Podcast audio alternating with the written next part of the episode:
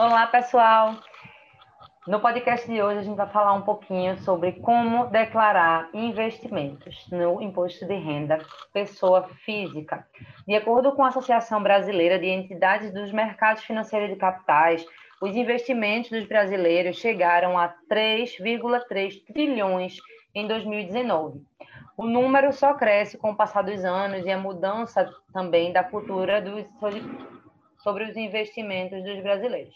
Porém, muita gente ainda tem dúvidas a respeito de como declarar os investimentos na declaração do imposto de renda, e por isso que nós estamos aqui no podcast de hoje para esclarecer de maneira muito prática e simples para vocês é, compreenderem como é que funciona, inclusive com os códigos e tudo. Oi, oi, eu sou a Natália Rocha. Eu sou Manuel Clarins, pegue o seu café. E vamos bater um papo sobre direito tributário.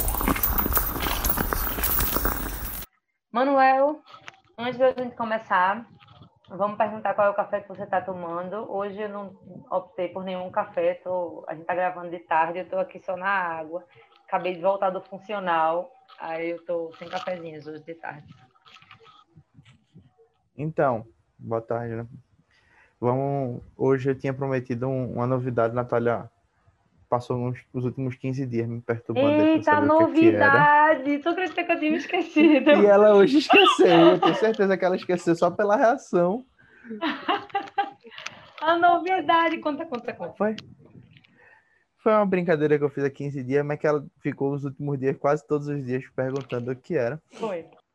Não é tão novo para vocês a, a, o café, um café que eu já tinha um método, na verdade, que eu já tinha apresentado, mas que diferencia que agora a, a forma como eu estou fazendo é diferente. É, eu não tinha falado ainda para a Natália, mas eu adquiri recentemente uma máquina de expresso.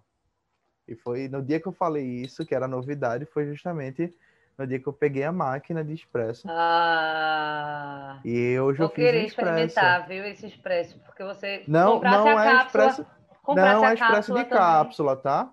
Não é expresso e cápsula, é uma máquina de expresso no estilo de cafeteria. É uma máquina. Ah, aquele que você um sempre pedia prioridade. Que você né? vai, você vai lá e faz o, moe o seu café, coloca no cachimbo e extrai. E Eu como tenho... é que está sendo a experiência da limpeza da máquina? Então, ela pede um pouquinho de atenção, pede é. um pouquinho de, de, cuidado com relação à limpeza no final, mas é, é, é tranquilo, tá? Não é, é algo máquina... que vale a pena, né, Manuel? Pois é, vale a pena. E, e, eu passei muito tempo querendo, mas ao mesmo tempo eu escutava muito de colegas nos grupos é, questões do tipo, ah, o seu, você não tem um moedor de MOS, o seu moedor ele é de pá, ou seja, estilo um, um liquidificador, né? são as hélicezinhas. E a MOS, ela é como se fosse uma engrenagem que vai moer mesmo o café. E, e, isso fica um, um, pouco mais caro. Esse moedor eu comprei na época super barato, foi 159 reais, 169 reais. Enquanto que um moedor desse de MOS hoje, um, o mais barato, deve estar na casa dos 1.500 reais. Então, assim, eu durante muito Mas tempo... se for um elétrico, né, Manuel? Porque mas se for o, um bom manual, exemplo, é aquele é manual. É, mas se for um bom manual, o, o que o pessoal usa muito, timoneiro, é 1.500 reais também. Houve uma compra coletiva agora dele e foi 1.500 reais na mão. É um moedor manual, timoneiro, Nossa. não sei das. Não, ela comprou, ela comprou muito mais barato. Agora, é claro, não é claro, um é. top de linha, né? E assim, e durante muito mas... tempo eu pensei, será que eu vou comprar isso? Será que eu não vou? E a própria máquina não é uma máquina é, profissional de você pôr numa cafeteria. É uma máquina caseira da Mundial, uma máquina como você compra em qualquer mercado desses é, de e-commerce vende, é, Magazine Luiza, Casa Bahia, qualquer lugar você compra e encontra fácil essa máquina. E, e a gente também existia um certo preconceito, porque o café expresso ele, ele tem umas características que são muito peculiares. É o tempo da extração, que ele tem um tempo específico, então você tem que ter um bom fluxo, tem que ter é, o bar lá, a, a pressão, tem que ser uma pressão boa, regulada. Então, tudo isso as pessoas falavam e me faziam pensar que não valia a pena. E até brinquei depois que eu, que eu peguei o, o, a máquina o, com o pessoal lá do grupo. Olha, pessoal, eu fiz uns cafés, mandei foto para eles, mandei vídeo. Cafés com cremas excelentes, cafés com, uma, com um sabor muito bom. E eu tenho conseguido extrações maravilhosas com esse equipamento caseiro, voltados para uma casa, ou seja, um, eu não precisei de um investimento que para uma que alguns amigos que tenham tem aí, sei lá, é, de moinho mais máquina de café de 4, 5 mil reais. Não precisou, uma coisa que com 600 reais, vamos lá, de máquina mais moedor, você consegue ter. Claro, eu sei que não é um, um valor tão barato, mas é quase que o preço de uma máquina de, de, de cápsula hoje em dia. E você, na verdade, vai estar fazendo o seu café. Você vai moer, você vai escolher um bom café. E eu tenho usado quase sempre o mesmo café. Inclusive, foi o que eu usei hoje. É um café que eu já comprei lá da Rocha, tem um bom tempo. E o que eu tenho achado interessante é a brincadeira de, de, de, tirar expresso, porque realmente é uma brincadeira. E é uma coisa difícil tirar expresso. É muito difícil você tirar dois expressos seguidos iguais, com a mesma qualidade. Existe competição justamente para isso, para você tirar vários expressos seguidos com no boa nosso qualidade. No nosso, na nossa gravação com o Daniel, lá do Frida, a gente falou um pouco sobre isso, né? Que a gente, para extrair o mesmo sabor, mesmo no expresso, você não consegue não, sair não consegue.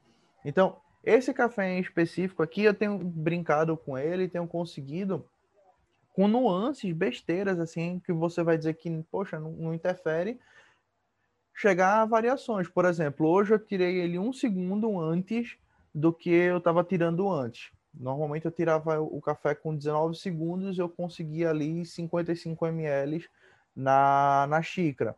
Ou seja, eu estava fazendo um longo, né? Porque um expresso seria 30 ml de, de 20 a Gente, 30. Gente, vocês não estão entendendo. Quer dizer, se vocês já estão ouvindo nosso podcast aqui há mais de um ano e ainda não entenderam a, é, é a quantidade de coisa que Manuel sabe, estuda e pratica sobre o café, ele é realmente um coffee lover raiz. Raiz mesmo, de tudo, de contagem, de, de tempo, de de, da, da, quantidade que a água está borbulhando na panela. Termômetro, absolutamente tudo em tudo absolutamente tudo. E, e aí eu, achei bem interessante. E com uma diferença de um segundo para o padrão, eu diminuí 5 ml na xícara na, no, de bebida final. Eu diminuí a crema e eu consegui um café mais ácido. Às vezes eu quero, eu tenho um paladar mais ácido, que é um, um, tipo de café que para com, comercialização não seria tão interessante, que as pessoas que não estão acostumadas não não gostam. Um café que tem uma acidez mais presente e prolongada. Eu particularmente gosto, então às vezes eu quero pegar esse café mais ácido. Então eu diminuo um pouco a moagem, o tempo da moagem, ou eu tiro um pouquinho antes, feito eu fiz hoje, e eu consigo isso. Então, quando eu faço no padrão ali dos 55 ml para 19 segundos, eu tenho um café com uma crema excelente e ao mesmo tempo um, um café mais doce. Então, às vezes essa, essas nuances de um segundo e, e etc. assim faz uma diferença gigantesca. E mantendo a mesma, mesma quantidade, a quantidade padrão ali de 10 gramas na, no cachimbo, né? Fazendo só a, a distinção de tempo e moagem. E tem sido uma brincadeira interessante, Natália. Esses últimos 15 dias eu, eu tenho brincado bastante. De novo, né? Tem, tem sido legal. As experiências têm sido bem, bem interessantes. Você percebe nuances, assim, muito sensíveis por besteira micro, uma, uma micro variação que você faz, até no preparo, na, a, o fato de você ter deixado fluir um pouco de água antes para a caldeira ela tá com uma quantidade de água fervendo e uma quantidade de água já boa, tudo isso interfere até no tempo da extração no final, porque quando você não passa água na caldeira antes de começar a extração, a primeira vez que você liga, ela demora mais tempo, então tudo isso você acaba interferindo no final na sua contagem, no seu café. Enfim, é uma experiência. Eu pretendo em breve gravar um, uns videozinhos mostrando as extrações e mostrando as possibilidades com, com as variações. Até é sensível no visual mesmo, essas, essas variações. E agora vamos falar Fico de. feliz com essa novidade, viu? Vou querer experimentar. Vamos sim. Antes, antes do senhor se mudar. Vamos embora. É, então vamos lá. Gente, no podcast passado a gente falou um pouco sobre a declaração do imposto de renda, inclusive tratamos sobre obrigatoriedade do envio da declaração. Mas aí, como a gente vai falar sobre investimentos hoje, é necessário que a gente diga que é obrigatório declarar todos os investimentos realizados, todas as operações na bolsa de valores, de mercadorias e do futuro. Então, inclusive, se você tiver prejuízos, e aí eu vou falar aqui num, num, numa parte específica do meu roteiro que eu coloquei. Então, é obrigatório declarar imposto de renda se você realizou qualquer tipo de operação de investimentos. Então, hoje então, a, primeira... já, a gente já está falando objetivamente para quem é obrigado a declarar imposto de renda, ou seja, se você fez qualquer tipo de transação na bolsa, você se enquadra naquele rol de obrigatoriedade, por mais que Exato. não seja tributável a, a, movimentação que você fez, mas você se encaixa ali naquela característica das pessoas que são obrigadas a apresentar a declaração. A gente apresentou isso no, no, no, podcast passado, aquele rol né, das pessoas com acima de 28 mil, 300 mil em uhum. patrimônio. Uhum. E uhum. obrigatoriamente também. Aqui a gente está falando especificamente de, de investimentos. Há pessoas né? que têm essa obrigação. Inclusive, é interessante que esse podcast é meio que um, um, somatório das informações que a gente deu no podcast passado, passado, um podcast que a gente fez em novembro falando sobre investimentos. Né? A gente falou Exato. um pouco sobre as classes de investimento, o que, é que era e como ele era tributado. E agora a gente vai falar como declara. E Manuel tratou muito bem desses assuntos. Então, se você quer aprender um pouco mais sobre investimento, volta lá nesse podcast sobre investimentos e aqui você vai saber só como declará-los, né? E aí, por ser obrigatório, eu acho que a primeira atitude a ser tomada pelo investidor é solicitar ao banco ou à corretora o informe de rendimento das aplicações. Porque com isso em mãos, vocês não precisam tudo bem, existem rendimentos e rendimentos. Se for renda variável, você pode fazer uma planilha, você pode se organizar ali, mas existem certos tipos de rendimentos que a própria corretora informa através desse informe de rendimentos e fica muito mais fácil de vocês apresentarem na declaração. E como a gente já falou no, na semana passada, a corretora e o banco eles são também obrigados a, a entregar essas informações até o dia 28 de fevereiro. Então, até o final de fevereiro, eles têm que estar tá apresentando para os seus clientes essas informações que vão ser a base aí para qualquer declaração. E até falando, já que você tratou já e cara, Natália, sobre eh, renda variável, fixa, enfim, você no começo. Não, mas não tem vai passar sobre isso, sobre isso detalhadamente, mas pode é, falar. Mas como você tratou disso e com relação à sua fala do início, sobre o, o crescimento, eu acho que esse ano, ano passado e esse ano, eles trazem uma marca de que houve um aumento de pessoas que migraram dos rendimentos fixos, das rendas fixas, para as variáveis. Para as variáveis, né? As pessoas Pelo... estão mais estão mais, como é que eu posso dizer? Não é nem que elas é estejam é abandonando o estilo moderado, conservador. Né? É, é, nem que elas é. estejam abandonando o estilo conservador, mas foram as políticas sociais e econômicas adotadas pelo Brasil de 2018 para cá que fizeram com que as rendas fixas se tornassem é, investimentos não, não, menos, é, menos interessantes. A, até uhum. 2018 você tinha a Selic a, a 14%, 17%, acho que ela chegou a bater em alguns momentos. Hoje você tem uma Selic a 2%. Então, a, uhum. a, a queda brusca que houve nesse cenário das rendas fixas acabou fazendo com que muitas pessoas migrassem da renda fixa para a renda variável. Então, é importante perceber que a forma de tributação de uma é bem diferente da forma de tributação de outra, e essas pessoas que vinham da, da renda fixa, se elas não fizeram uma preparação de transição, elas vão sofrer principalmente pela obrigatoriedade de declarar sempre que houver movimentação. Então, ela pode até ser surpreendida aí na hora de fazer a declaração final dela com uma multa, por exemplo. Então, é bom que a gente faça o, o passo a passo a pessoa preste atenção, principalmente quem fez essa migração sem uma, uma preparação prévia para entender os pontos.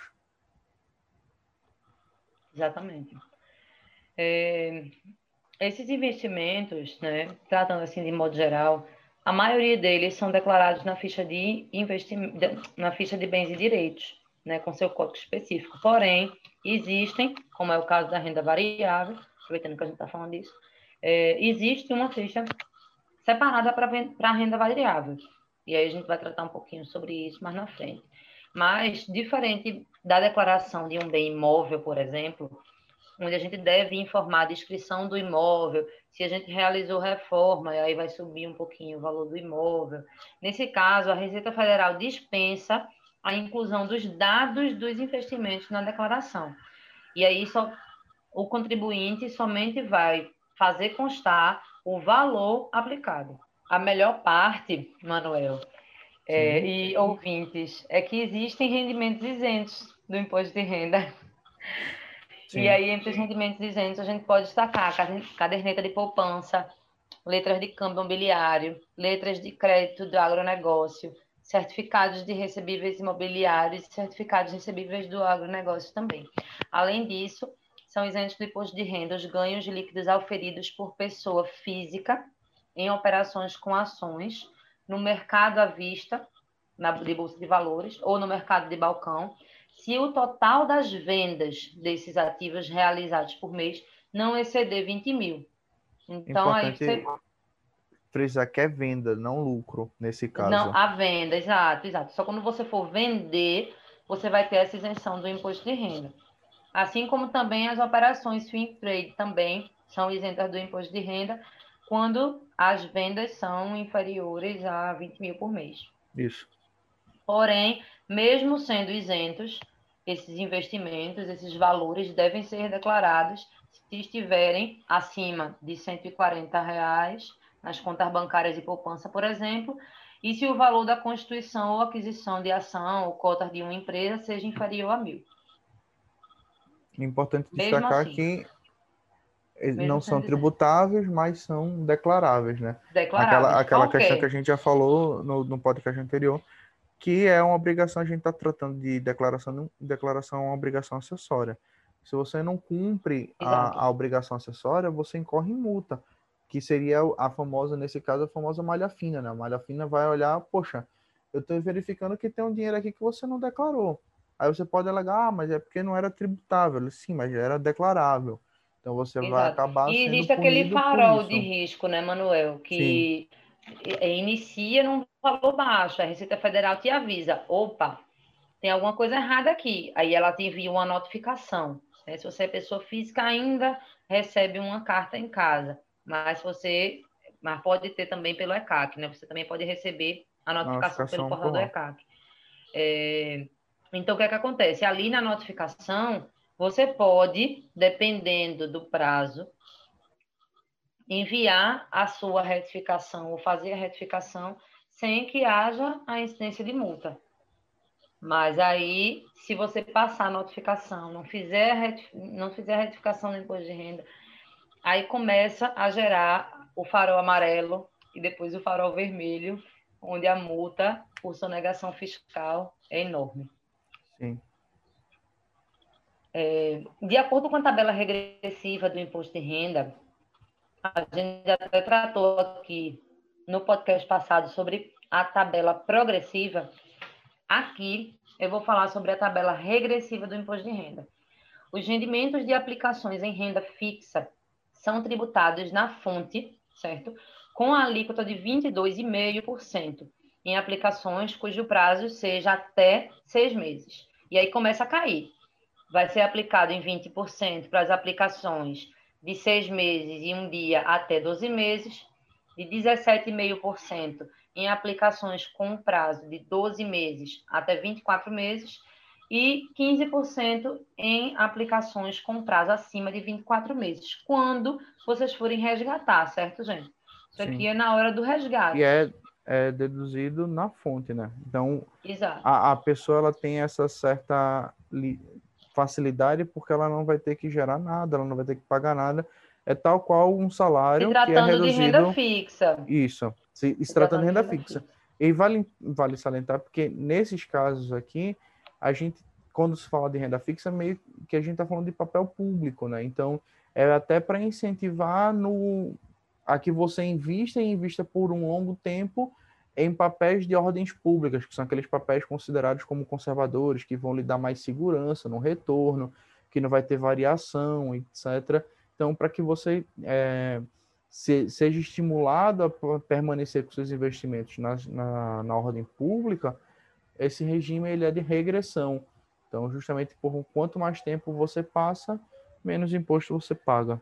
Manuel, é, eu separei aqui para a gente falar um pouquinho sobre os principais tipos de investimento, né? Tesouro de investimento, aplicações, ações, é, e a gente fala um pouquinho sobre esses códigos e a maneira dos investidores declararem isso. Mas antes desse tópico, você teria algo a mais a tratar? Não, tranquilo. Tá. Então, vamos começar a falar sobre Tesouro. sobre os códigos, sobre os principais rendimentos, principais investimentos para gente, para vocês entenderem de maneira, porque aqui, claro, não vai ser um podcast muito longo, justamente porque a gente já tratou desse assunto diversas, diversas vezes, mas vai ser um podcast direto ao ponto, onde vocês vão poder voltar diversas vezes se tiverem dúvidas a respeito dos códigos, enfim.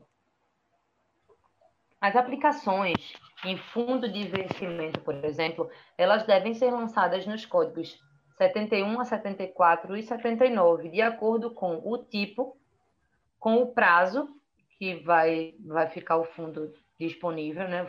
o fundo vai ficar lá, é, e outras classificações. Agora, se houver, é, tem que ter uma atenção para o seguinte sentido. Se for uma ação que tiver tido rendimento nesse caso, né, se for um fundo que tiver tido rendimento, é necessário preencher na ficha de rendimentos sujeitos à tributação exclusiva ou definitiva, pelo Código 06. Além disso, vai ser lá em bens e direitos normal nos códigos 71 a 74 ou, a, ou 79. E tem que ver qual é a modalidade de rendimento também que ele dá, se é dividendo ou não, né? Exato. Porque vai, vai, vai variar se for dividendo ou se for JPJ, que aí vai entregar de outra forma também a, a declaração. A declaração, exato. A título de tesouro direto, eles são lançados com o valor da aquisição na ficha de rendimentos também, certo? Tributáveis, com o código 45. E aí, nesse caso, se não houver venda, o pagamento de juros ou vencimento de títulos deve ser registrado nos rendimentos sujeitos à tributação exclusiva e definitiva também do 06. Veja que é, no, no fundo de investimento, se houver rendimento, você tem que declarar na ficha de tributação exclusiva, certo? E no, no caso do Tesouro Direto, é se houver a venda desse título. Então, todo, qual, todo investimento ele tem uma peculiaridade de apresentação para o imposto, imposto de renda, né, da declaração. Então, vocês têm que atentar, buscar informações confiáveis para poder não errar na hora de declarar e aí gerar alguma inconsistência e o imposto de renda de vocês ficarem retidos na malha fiscal. Apesar de ser muito Quando parecido, eles têm é. essas variações, principalmente com relação ao código. As aplicações de CDB, RDB e letras de câmbio também vão ser preenchidos com é, na ficha de rendimentos de tributação exclusiva definitiva devendo preencher o CNPJ da instituição financeira. E aí você se, vai se basear, nesse caso, naquele informe de rendimentos que a gente disse no início, porque essas aplicações elas saem no informe de rendimentos da instituição financeira ou da instituição bancária, né? E, e, ou da corretora, que diga. E aí fica fácil de vocês apresentarem, porque o próprio informe especifica onde você deve declarar determinado valor, certo? Sim. Já no caso de ações, elas eu, eu são preenchidas... Entendi, na... Você estava falando de CDB ou BDR? RDB. Ah, CDB, tá. RDB e letra. Certo, tá bem. As ações, em geral, elas são preenchidas na ficha de bens e direitos com o código 31 e aí, no caso das ações, você informa a quantidade, o tipo e o CNPJ da empresa. E aí, nesse caso, quem vende as ações deve informar essa venda no mês subsequente, até o mês subsequente da venda, por meio de carnê-leão. Porque as ações, elas sofrem alterações. E aí tem que ser informadas constantemente por meio de carnê-leão. E as informações, como a gente disse no, no podcast anterior, do Carnê-Leão, elas podem ser exportadas para o programa da Receita Federal. E aí evita que você preencha tudo aquilo de novo, né? Com a manutenção do Carnê-Leão, das informações mês a mês, até porque no caso de day trade também vocês precisam informar mês a mês. E aí no caso de day trade é até o último dia do mês, Isso. não é no, no mês subsequente, né? não é como no caso das ações. Então fica melhor porque fica muito mais organizado, né? E também e você... usa a tabela regressiva, né? Nesses casos também, também usa. usa a tabela regressiva. Também e usa. A, a, a, preocupação é do, no sentido de que é, ela tem que gerar o carnê fora, né, e no site da Receita depois que ela termina a, aquele mês, ela tem que se, se, preocupar no mês seguinte de gerar o DAF e pagar. Então é aquela mesma é, ideia que eu falei anteriormente. Aqui é onde entra o problema de quem vinha acostumado com renda fixa, porque eu, eu dava uma ordem de compra e venda na renda fixa, quando eu fosse pegar na corretora o valor, fosse transferir para uma conta, a, a própria corretora já batia o imposto de renda e eu não me preocupava Sim. com isso. Quando eu chegava na hora de fazer minha declaração, eu colocava o valor que a corretora me mandava e pronto, estava tudo certo. Dessa vez, não. Eu efetuei a minha venda e agora eu preciso ir no mês seguinte informar para a Receita Federal que eu fiz uma operação e que eu tenho que pagar tanto em dinheiro para a Receita. E claro, e pagar. Que é aí Exato. onde entra aquela, aquela questão que a gente já até comentou, acho que no nosso podcast número 3, que antigamente existia muito muitos incentivos enganado, enganosos de dizer, olha, declara, mas não paga. Então, hoje em dia, uma ação como não essa é assim. não, não é bem vista pela Receita e consequências podem ser graves. A, a perseguição penal hoje em dia está bem maior do que do que era antigamente. Então, ter essa postura de não declarar ou de declarar e não pagar, ela pode até lhe levar a uma persecução penal, que não é o que a gente imagina que as pessoas querem, né? Então, para se atentar nesse sentido. De remediar. Exatamente.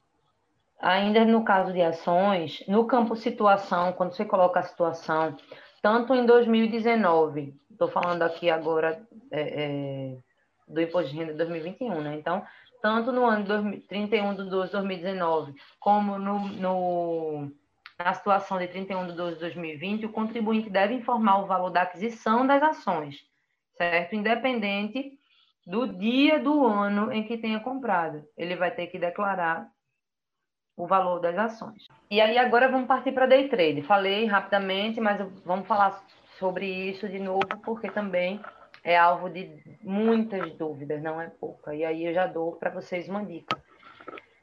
Não deixem para informar só na declaração do imposto de renda.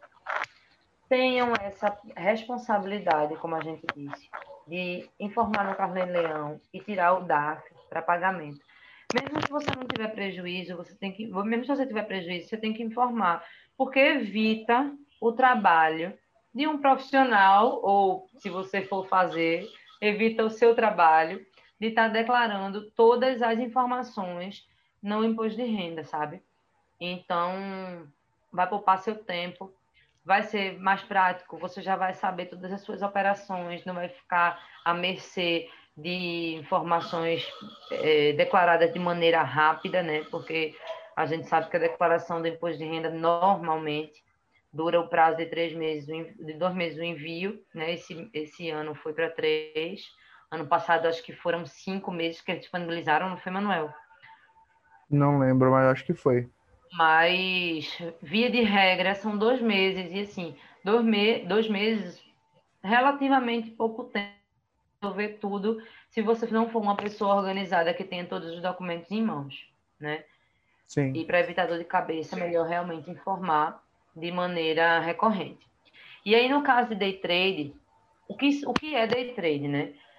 São operações iniciadas e encerradas no mesmo dia, com o mesmo ativo e em uma mesma instituição que está intermediando essa operação. Então, vocês já sabem como é que funciona nesse sentido. Mas, se houver lucro, é necessário que você preencha, como investidor, preencha a declaração de renda variável e emita o DARF para pagamento, como a gente disse anteriormente, com o valor do lucro para o pagamento até o último dia do mês. Não pode deixar para o mês seguinte, como no caso das ações. Em Sim. day trade, é para pagamento até o último dia do mês. No Importante... informe de rendimento. Pode falar. Oi?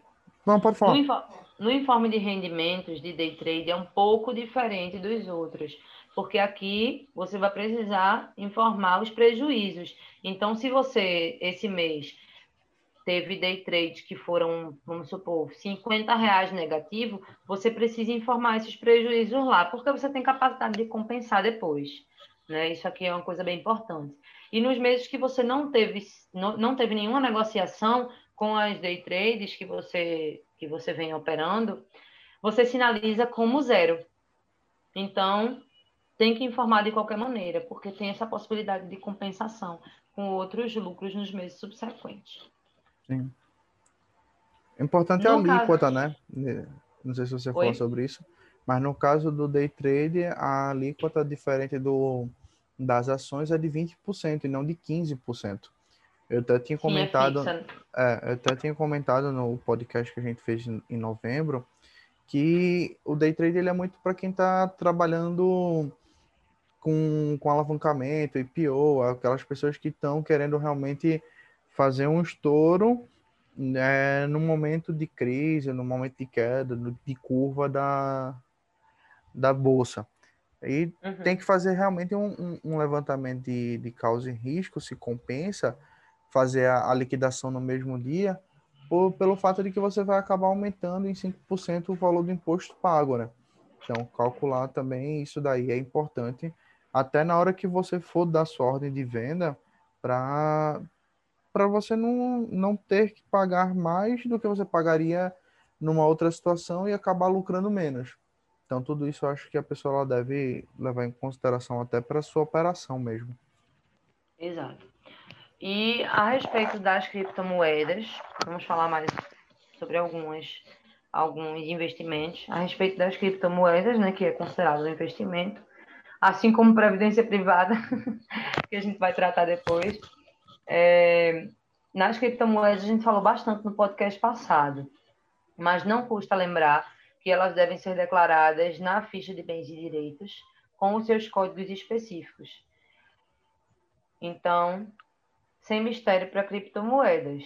É, é um investimento normal. Nesse é caso, ela, ela segue uma tabela progressiva, né? A, a, a tabela ela vai de 15 a 22,5, partindo ali do abaixo de 5 milhões em 15%, entre 5 e 10 milhões 17,5%, entre 10 e 30, 20 e acima de 30, 22,5%. É a diferença é, é aquela tabela tem. progressiva normal do imposto de é. renda, né? Como a gente tratou no podcast passado também. É, ela é considerada um, e a diferença de direito comum. É que a, a, a gente, para as ações, a gente falava em 20 mil, para as bitcoins, a gente fala em 35 mil de operações para não ser tributadas, né? Isenção, né? A da isenção de são de 35 ah. mil limite. Ótimo, verdade. Isso eu tinha até esquecido de, de, questão, de, de falar, mas ainda bem que a gente está aqui no podcast para se complementar, né, Manuel? Sim, sim, claro. Um complementa o outro sempre aqui. É... E até pedi, eu, desculpa, eu acho que no podcast passado eu falei que o código era 31, mas era o 81, você estava certo, o código não, 81, não. 82, 89. Não, foi ao contrário. Eu ah, foi você que falou você 31? Falou certo. Ah, então pronto. Foi. Eu lembrava eu você, do, você que alguém falou... tinha falado 31. Perfeito. Não, não. É 81, 82, 83, né? 89. 182. Até 89? Não, 81, 82 e pula para 89. 89. Isso. Certo, é isso aí. 8182 e, e 89 para ele leva em consideração, ele leva em consideração a, a, a, o tipo, isso é a descrição, né? O criptoativo Bitcoin 81, isso. Os outros criptoativos do tipo moeda digital, os 82, e para o 89 os demais criptoativos que não consist, que são não considerados criptomoedas, né? Os que trabalham com a base de tokens e certificações. Sim, security tokens que a gente tratou Isso. também, não foi? Certo. No caso da previdência privada, é, como eu disse anteriormente, ela é considerada por alguns como investimento e também é considerada como investimento pela Receita Federal. E aí existem dois tipos, que é a VGBL e a PGBL. O VGBL não tem dedução do imposto de renda, mas ele deve ser informado, né, o seu saldo deve ser informado na ficha de bens e direitos, no código 97. E aí informar o CNPJ da instituição também. Já o PGBL, ele é informado na ficha de pagamentos efetuados. E por ser informado na ficha de pagamentos efetuados, ele é dedutível da base de cálculo do imposto de renda. E você vai informar sobre o código 06. E é essa diferenciação que os dois têm. É, na diferenciação, eles se, se, diferenciam também na hora do resgate, não é isso, Manuel? Sim. Você, você lembra exatamente, eu acho que o GBL que é 15%. O, a da tabela, você diz? Não, a diferença do resgate, pagamento de imposto de renda. Ah, o eu não, não, vou lembrar agora a distinção. A gente falou sobre ele na, no, no, podcast passado, mas o PGBL ele, ele é, é progressivo, segue a tabela normal do imposto de renda, e o VGBL ele é um, valor fixo de 15%. Eu acho que é 15%, pronto, era isso. Porque você vai retirar em, de uma única vez, enquanto isso. que o PGBL você fica recebendo como se fosse um salário, então você recebe mês a mês. Isso. Mas essa alíquota, ela é retida na fonte. Isso. E assim, acho que tu quer falar um pouquinho de debêntures, Manuel? Acho que você entende um pouquinho mais do que eu. É, as debêntures elas seguem um, para, um processo parecido com de ação normal para declaração. A única diferença é quando a gente está tratando das debêntures que são que são incentivadas, né? Aquelas que têm a, a finalidade de melhorias sociais, essas, essas debêntures em específico, elas sofrem, é, não é que elas não sejam tributadas, mas é que a lei determina que a alíquota é de 0%. Então, possa ser que algum dia, em algum momento, venha a lei que mude a, a alíquota né, das incentivadas e que não seja mais de 0%, passe a ser algum valor, por menor que seja, mas que, que venha a6, só para ficar claro que não é que ela seja isenta, mas é que a alíquota efetiva é de 0%. Então, são aqueles, elas vão ser declaradas né, na, na aba de rendimentos sujeitos a tributação exclusivas definitiva, isso se forem as debêntures incentivadas. É aquelas, como eu falei, que vão para infraestrutura, enfim, que vão ser para o, o incentivo público. E a debênture comum, ela segue o modelo da do, do, dos fixos, né? Dos investimentos de renda fixos.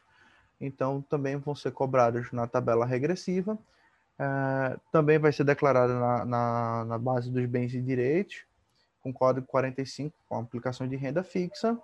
E também vai ser preciso preencher o, o CNPJ, enfim, da instituição e formar o, o período de 31 de dezembro de 2019 a 31 de dezembro de 2020 e os rendimentos sujeitos a tributações definitivas com código de número 6 lá nos rendimentos de aplicações financeiras.